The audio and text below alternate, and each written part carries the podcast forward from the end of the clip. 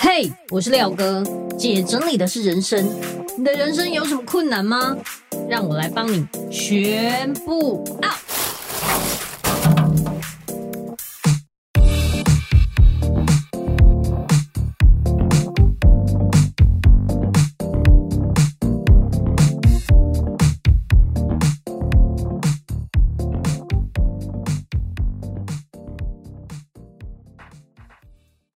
本集节目由云漾生活赞助提供。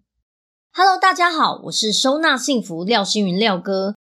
让我们来听听廖哥收纳补习班储藏室的学员心得。他说：“廖哥的收纳课不藏私，每招都是最直接的，让我们在课后就可以马上动起来，立即见效。”还有一个学员说：“作业的回馈是让我最感动的部分。”第一次作业，我看到了团队留给我的回馈，感受出你们对我的用心，真的很感动。第二堂课，老师还拿我的第一次作业直接教学，真的很感人。这些学员的作业让我非常感动。我成立这门课，就是希望人人都是自己的整理师。透过两次的线上直播课与两次回家作业。让你清楚的知道物品的数量以及摆放的位置，老师会针对你的作业提出改善建议。储藏室不再是家里的黑洞，他们真的做到了，相信你一定也可以。欢迎透过下方的链接，看看更多储藏室学员的优秀成果，一起动起来吧！欢迎回来，姐整理的是人生，我是你的整理师廖星云廖哥。今天呢，我要来讲一本书上让我觉得比较有感的几个点，跟大家分享。他说：“哈，疲倦的时候，你只要整理自己在意的地方就好，这很重要。如果你已经很累了，然后还要这样大整理，会很痛苦，会觉得整理是一件更烦的事，然后就恶性循环。如果可以，你可以像作者说的，在你很累的时候，你如果真的要整理。”你去找那种觉得打扫不够到位，或是你最在意的地方进行整理。像有的人是在意，比方说水龙头啦、洗手台附近啦、餐桌啦、镜子啊、玻璃呀等等，像这种小小的，但是会让人家在意的地方，从这个地方开始小小的清洁或是整理，这样子就好了。就是你可能已经很烦了，然后你看到那个镜子上的手印，让你更烦躁，那你就把那个手印去掉。当你的镜子干干净净的时候，你就觉得啊，好多了，是不是？然后他也会希望，如果可以的话，每个晚上都把厨房恢复原状，那隔天早上你做家事就会更顺利。因为你看哦，如果你的厨房一团乱，你隔天早上还要做早餐、弄什么东西的时候，光看到那个一团乱的厨房，你这心情就没办法美丽起来。所以，如果所有的家里的一切不一定是厨房，比如说你可能餐桌啊、沙发啊，反正你要睡之前呢，让它恢复原状的话，你隔天早上起来看到平整的桌面，然后干净的沙发、干净的地面，你真的心情会好很多。因为厨房比较明显的就是它一脏就会很显眼，所以油垢跟水垢啊都是很难清的强敌。如果使用者就是妈妈你本人的话，你就是在你睡前每一个晚上把你的厨房恢复原状。你早上一早醒来又要去做事情的时候，就会浮现哇，这一天真的太棒了！而且隔天早上再使用厨房也会更顺手。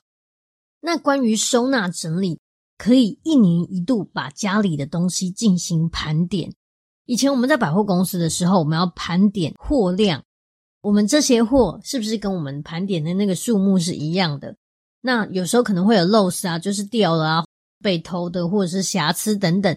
总之，在你在盘点的过程，你就可以知道啊，我们有多少，就可以仔细的观看这些东西，然后了解自己拥有的东西是什么。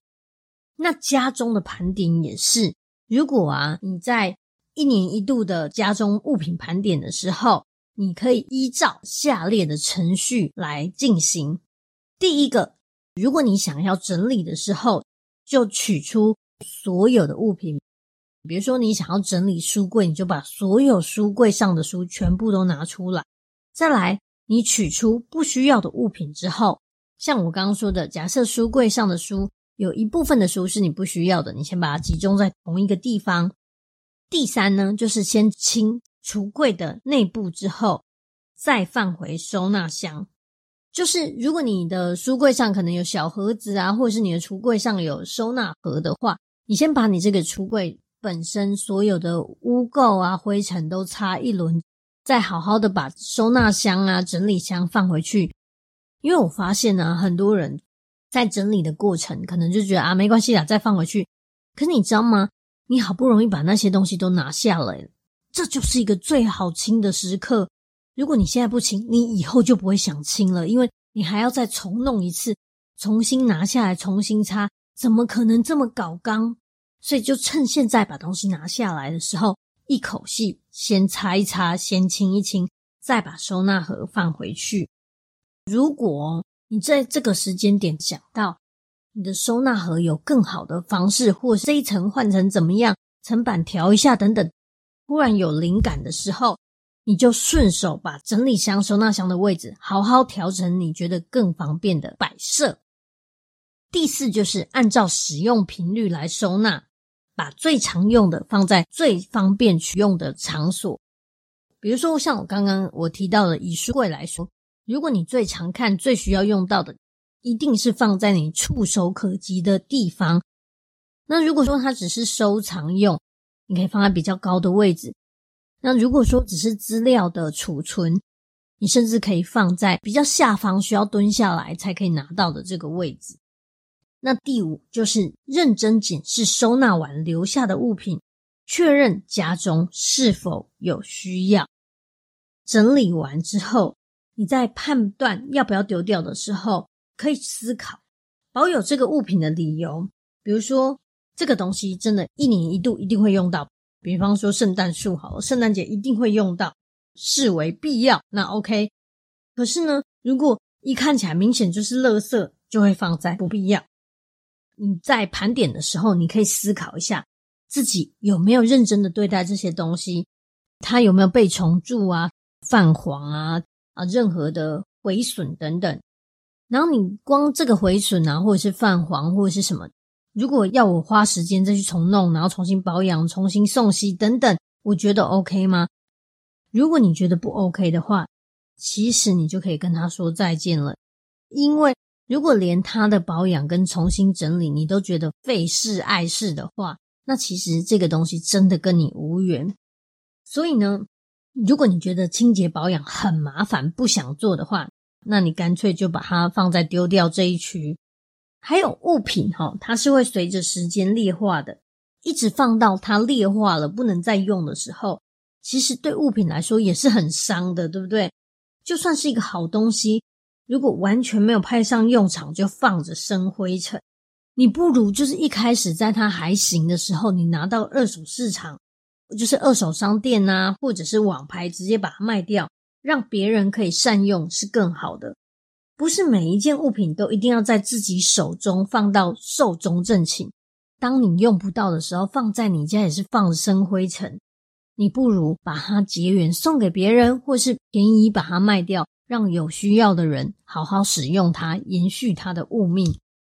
然后这个作者他有提到，如果你想要让厨房更好用的话，有一些巧思，例如说。基本上啊，它只放白色的物品，比方说白色的喷瓶、白色的菜瓜布、白色的东西，把厨房的基调变成白色。那这样子，所有的东西看起来是很干净、很舒服的，很优雅的感觉。那如果是清洁用品啊，或者是海绵，它会把它吊挂收纳，放在流理台前面的墙壁上。那不仅工作啊、打扫都方便。看起来也是很清爽，因为他刚有提到这些，他都是用白色的。另外，他有提到可以做一日丢一物来整顿家中的空间。诶，大家应该知道我的日历书一日一舍就是这个概念。你只要跟着我日历书上面的提示，你今天要做什么事，你就跟着做的话，无脑就能做到一日一舍。每天呢，有意识的去看这些你清出来的东西。你回过神之后，发现一年过去之后，你已经清了三百六十五样。所以呢，他说，在一日丢一物的这个尝试里面，也养成了判断不需要的物品的这个训练。如果你们也想要一日一舍的训练，你在我们的 FB 上面搜寻“每日一舍”，就可以看到我们日历书。然后上面呢就会公布每天日历上面的任务，你只要跟着做就可以了。或者是 IG 搜寻“每日一舍”也可以找到我们。讲真的，我真的觉得这个活动非常有意义，大家一起做，那个效率更好。而且每一次看到别人的作业的时候，都会觉得哇，我自己也可以跟着做，我一定能做到。还有，如果你想要你的厨房整理起来，抽屉是很干净的。你可以在你的抽屉里面放那种分隔的小盒子，让那种比较杂的、比较零碎的小东西呢，一眼就能看得见。不要说它堆叠在一起，或是被埋在下面，然后你要找的时候找不到，又重复购买。总之呢，你只要用那种透明的小盒子，可以让里面是有一格一格的分割，这样子你在找东西非常的快，而且你从上面直接俯视就可以知道你要的东西在哪里。那你可以把握一件事情，就是呃，这是我自己教大家的。你可以在靠近你的地方的那里，都是比较小的东西，中间放中的，比较尾端的地方放比较大型的东西。这样零碎的小东西呢，一眼就能看得见。而且收纳要从绘制分隔图开始，就是你可以在一个纸上画出抽屉里面所有的东西。然后呢，筛选出你真正需要的部分之后，开始测量抽屉内部的尺寸，在纸上列出需要收纳的东西，比如说啊，我需要收纳筷子、汤匙、剪刀，然后奇奇妙妙的东西。总之，所有东西你先量好尺寸跟数量之后呢，把使用率比较高的打上星号，就可以针对物品的尺寸，然后收纳品的尺寸。